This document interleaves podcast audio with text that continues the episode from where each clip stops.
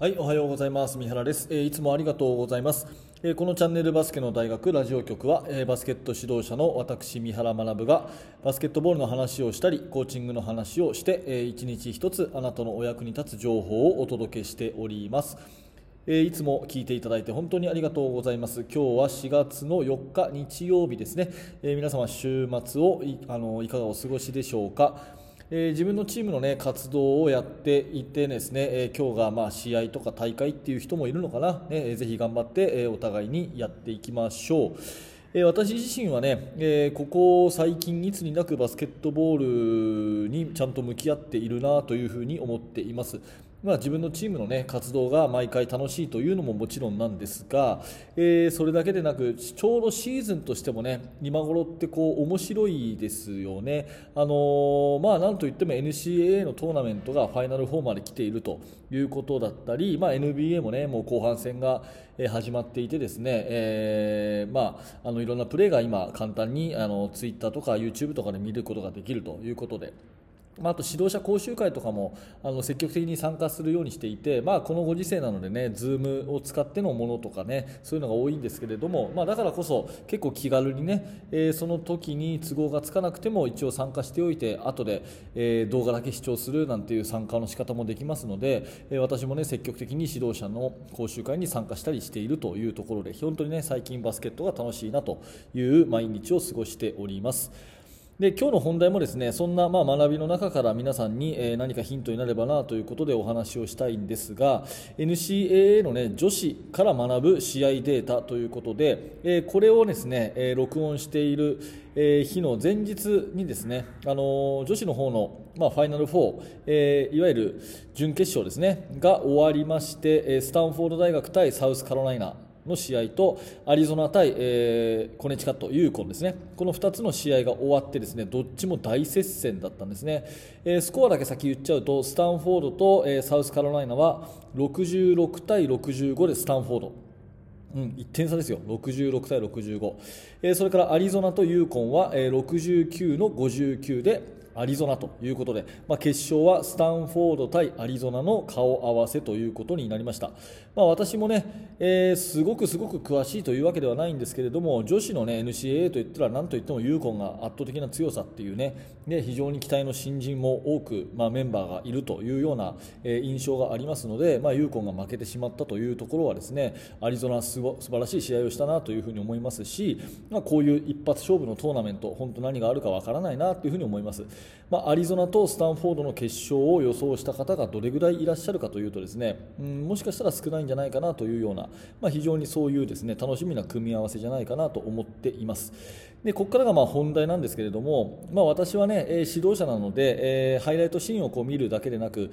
え基本的にですねボックススコア、まあ、スタッツですね、え試合の数字をあの必ずこうチェックするようにしているんですね。で今回、スタンフォードとアリゾナの試合、まあ、見てみて、えー共通してね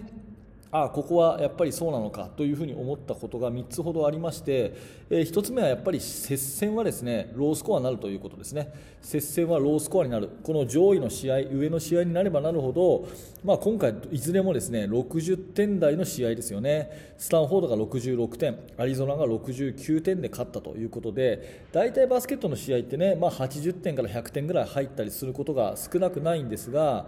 えーまあ、NCAA のこの本当にシビアなですね、えーファイナル4の試合だと意外とロースコアの試合が多いというふうに思っています。で、えーこれはね NCAA のあのルール上ショットクロックがね35秒というところで長いというのももちろんあるんですがまあ、私がね所属している高校生の日本の高校生の試合なんかでも結構接戦になるとですね全国を決めるような接戦になると意外とロースコアって多いんですよね、うん、だから、まあ、こういうね、えー一つのミスが命取りになるような試合っていうのは点数が低く低くなってるので、えーディフェンスを頑張ってっていうことにもなるかもしれないしあのシュートがねなかなかこう過緊張で入らないっていうようなこともあるかもしれないしあえてゲームコントロールをしてロースコアに持っていってるとか、まあ、その理由は様々だと思うんだけれども上位の試合は意外と60点台のロースコアが多いということはですね、まあ、指導者である私たちは覚えておいて損はないかなというふうに思います。はい、それとですねシュートの確率これに着目すると、えー、面白いことが分かりまして、まあ、私はねずっとあの言ってることなんですがこのラジオチャンネルをね継続して聞いていただいている方はあのまたかというふうに思うかもしれませんけど私の統計上ですねバスケットの試合はシュート率40%が勝つラインなんですね。シュート率40%が勝つラインなんですよ、うん、でね、えー、とこのフィールドゴール、まあ、要は2点と3点の全部のとにかくシュートですね。フリースローを除いた全部のシュートの確率が40%で勝つっていうのが今まで私がずっと指導してきた中で統計を取ってきて一つはっきり分かったことなんですけど今回どうだったかっていうとスタンフォードとサウスカロライナはスタンフォードが41%そしてサウスカロライナは36%やっぱりこれ40%が一つのこうまあ、キーワードっていうかねラインになってるんですねでアリゾナユーコンもですねアリゾナが40%ユーコンが35%ということで本当にですね40%っていうのが一つの境に、まあ、たまたまかもしれませんけどなってたということでこれは多分どのレベルでもですね40%っていうことを一つキーワードにして試合をやっていくっていうのはあの有効な数字なのかなっていうふうに思います。うん、だから40%っていうとね5本打ったら2本入れりゃいいっていうことで簡単ですけれどもなんか、え、低そうに思いますが実際はこのぐらいということで、まあ、選手たちにこんなことも伝えてあげながら、あの目標を、ね、持たすっていう意味では分かりやすくていいのかなと思います、えー、試合の目標は40%ですね。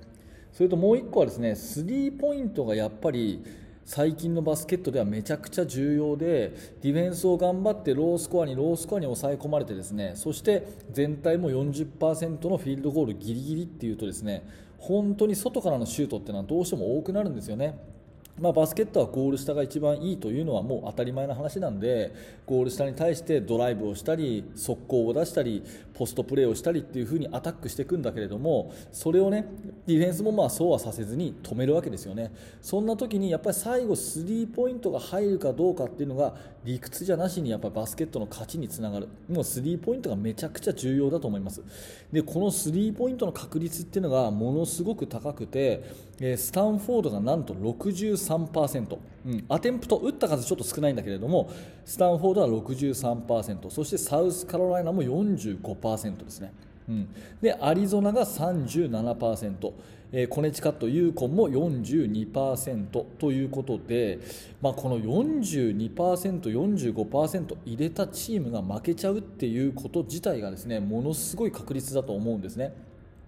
でスリーポイントここまで入ればもうあの勝つって言えるぐらいのその40%を超えてもやっぱり接戦で負けちゃうってこともあるぐらいですね。スリーポイントシュートっていうものはレベルが上がれば上がるほど、まあ、高くなってきてる。昔はねもう3割入ったらもう絶対あのー負けはないって言われてたスリーポイントがですね今3割は当たり前でもう4割も当たり前になりつつあるというぐらいの、まあ、そんな確率なので本当にシュート上手くなってるなというふうに思います。で逆に言うとね上位に行きたければ絶対スリーポイントが入らないともう話にならないっていうことももうこれ確実に言えることだと思うんですね。だから、えー、まあ、今回の話まとめますとやっぱりロースコアになることが多いと本当にしびれるゲームここ1つ勝ちたいというような勝負かかった試合はロースコアになることが当たり前だよというのが1つそれからフィールドゴール全体は40%があの1つのこう目安と。いうことで40%を目指しましょうと。ただしスリーポイントそのものの重要性も非常に高まっているのでスリーポイントも40%を目指して入れるぐらいのことをしないと特に身長のないチームはですね、え、上位に上がっていけない。そんな風に、え、私は NCAA の、まあ、女子の、ね、ファイナル4から見て、え、学びました。あの皆さんもね、えどんな風にあのご覧になったかまた今日の話を聞いてどんな風に感じたか、えー、ぜひコメント欄とかそんなところで、えご意見聞かせてくれたら嬉しく思います。はい、えー、今日の話は NCAA から学ぶ、えー、試合のデータということでですね、えー、お話をしました。何らか参考になれば嬉しく思います、えー、このチャンネルではいつもこんな感じで、えー、朝7時に、えー、毎日更新をしております。ももしよかったらまた明日もね、えー、聞いてください、えー、そして無料のメルマガ講座というものをやっています、えー、説明欄のところに、えー、詳しく載っていますのでもし興味のある方は覗いてみてください。はい本日もありがとうございました。三原学でした。それではまた。